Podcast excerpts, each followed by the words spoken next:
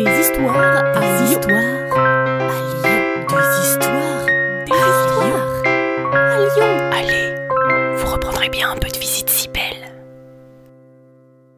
Salut, salut Je suis la place Bellecour. Eh ouais, je suis la plus grande place d'Europe. Oui, enfin, la plus grande place de France. Oui, enfin, en, en dehors de Paris.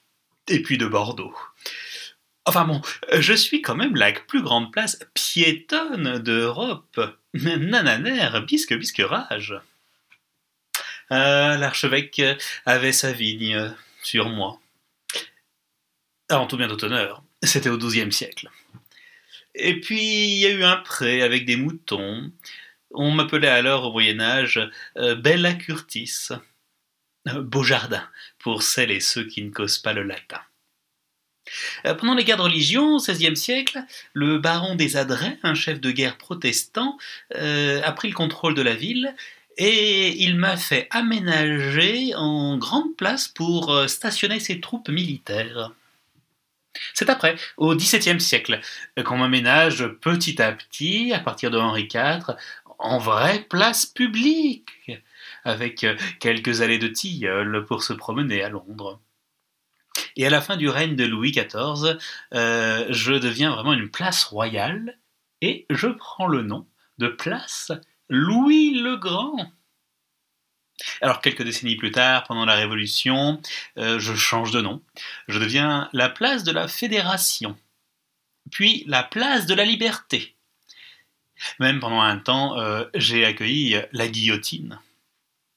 Mais euh, les grandes maisons autour de moi furent détruites par les armées révolutionnaires.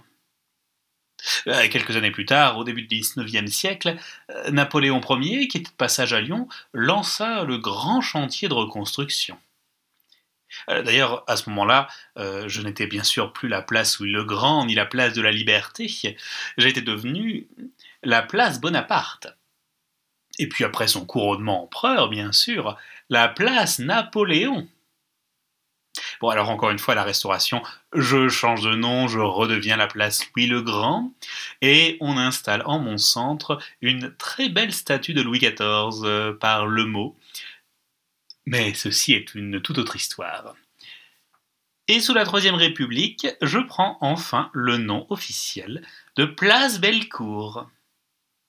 Et même en 1889, pour le centenaire de la Révolution, la Troisième République devait absolument répondre à la statue de Louis XIV euh, qui était euh, sur moi. Alors la Troisième République fait installer à l'autre bout de l'actuelle rue Victor Hugo, au centre de la place Carnot à Perrache, une statue de Marianne.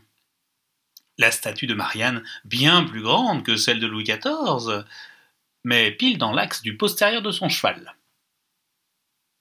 postérieur du cheval, qui reste d'ailleurs le lieu de rendez-vous préféré des Lyonnais. On se retrouve sous la queue du cheval, comme ils disent.